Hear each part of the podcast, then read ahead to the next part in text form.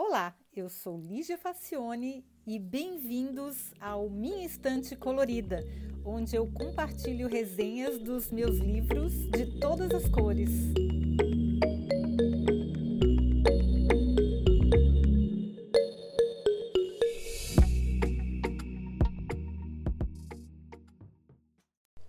Olá!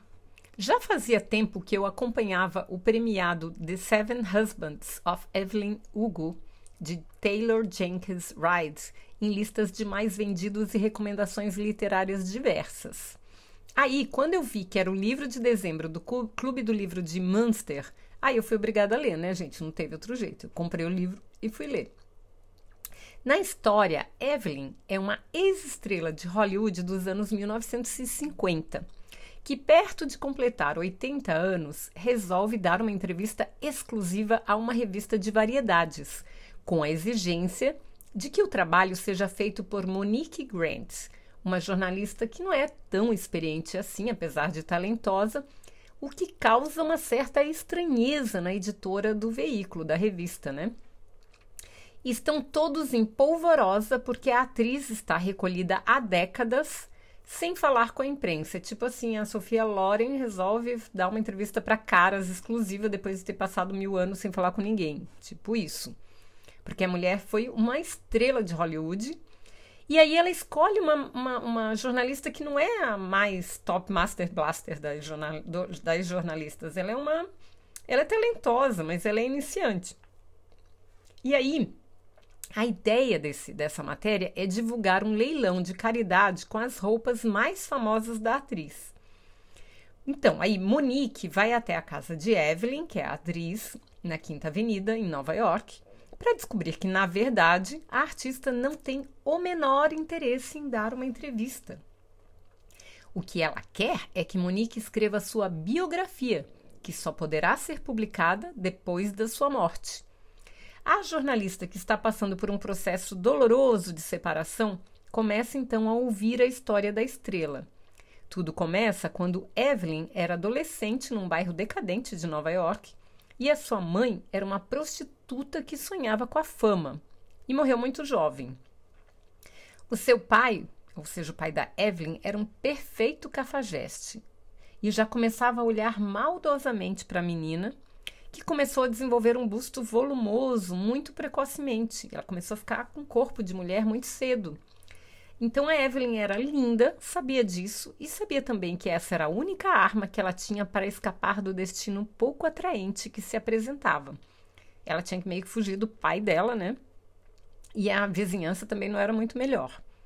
Bom, aí ela acabou sabendo que um homem do bairro que ela morava que havia sido convidado para trabalhar em serviços gerais em Los Angeles. E aí ela viu nele a chance de mudar de vida. Aí ela montou um plano, né? Que era um plano de sobrevivência. Ela deu em cima do rapaz e ele parecia boa gente, que nem podia acreditar na sorte, né? Porque a moça era, ela era muito novinha, mas ela já era é, bastante cobiçada na vizinhança. E não sabendo exatamente a idade dela, naquela época ela tinha só 15 anos, mas ela conseguiu autorização do pai para se casar e ele nunca ficou sabendo, o, o, marido, sei lá, ela deu um jeito de enrolar e nunca ficou sabendo da idade dela, levou a beldade para a nova vida. Eu imagino a Evelyn fisicamente assim como um misto de Marilyn Monroe e Sophia Loren, assim, ela voluptuosa, sensual, uma verdadeira bombshell, o termo que se usava na época, né? Uma bombshell. É uma mulher muito sensual, muito voluptuosa, muito sedutora. Então, aí a Evelyn, novíssima, foi lá, seduziu esse moço, convenceu esse moço a casar com ela e levá-la para Los Angeles. Aí, chegando lá em Los Angeles, a Evelyn usou tudo que estava ao seu alcance, alcance para cavar oportunidades. Depois de tanto empenho, finalmente ela conseguiu os papéis, a fama e a fortuna tão sonhadas.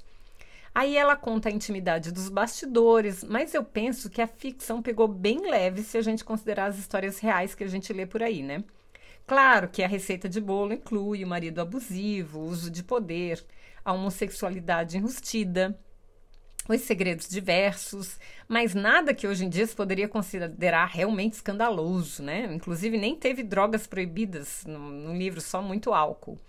Então, assim, é aquele receitinha de diva do cinema de Hollywood. Então, tem marido abusivo que bate na mulher, tem abuso de poder, tem teste do sofá, tem um monte de coisa assim, mas nada assim que a gente pudesse, pudesse é, considerar assim tão escandaloso para o sucesso que esse livro de ficção fez. E a Evelyn, inclusive, mesmo tendo se casado sete vezes, cada parte do livro fala da vida dela com um marido. Confessa já no início que o grande amor da vida dela foi uma atriz, também estrela como ela. Mas, naquela época, esse tipo de relacionamento teria destruído a carreira de ambas, de maneira que nunca puderam viver abertamente esse amor.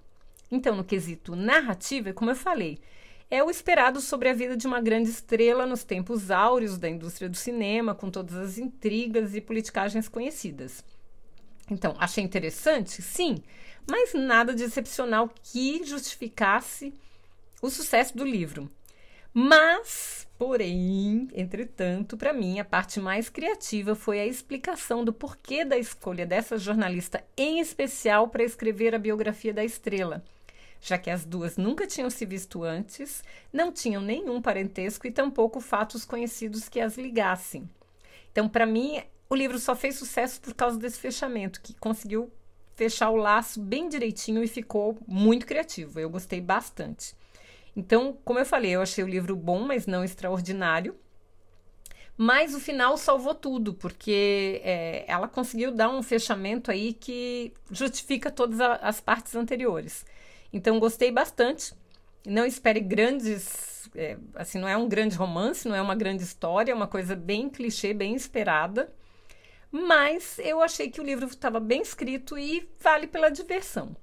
Então, é, já vai já vai esperando o que tem para ser servido, que é fofocas de Hollywood, mas com um final diferentão. Eu gostei do final. Tá bom? Mas não vou dar spoiler aqui, né? Então, se você quiser comprar o livro, que já tem em português, eu vou deixar o link lá no minstantecolorida.com e na, na descrição do episódio. E você pode comprar na Amazon do Brasil. E se você preferir ler o, o texto escrito do, dessa resenha em vez de ouvir, os próximos episódios, eu lembro sempre que lá no Minha Estante Colorida sempre tem um link para o texto escrito, tá bom? E lá no minhaestantecolorida.com também tem todos os episódios para você ouvir, dar sugestões, fazer críticas, enfim. Fique bem à vontade e seja sempre bem-vindos. Sejam sempre bem-vindos, né? Então, espero que vocês tenham gostado e até o próximo episódio. Tchau!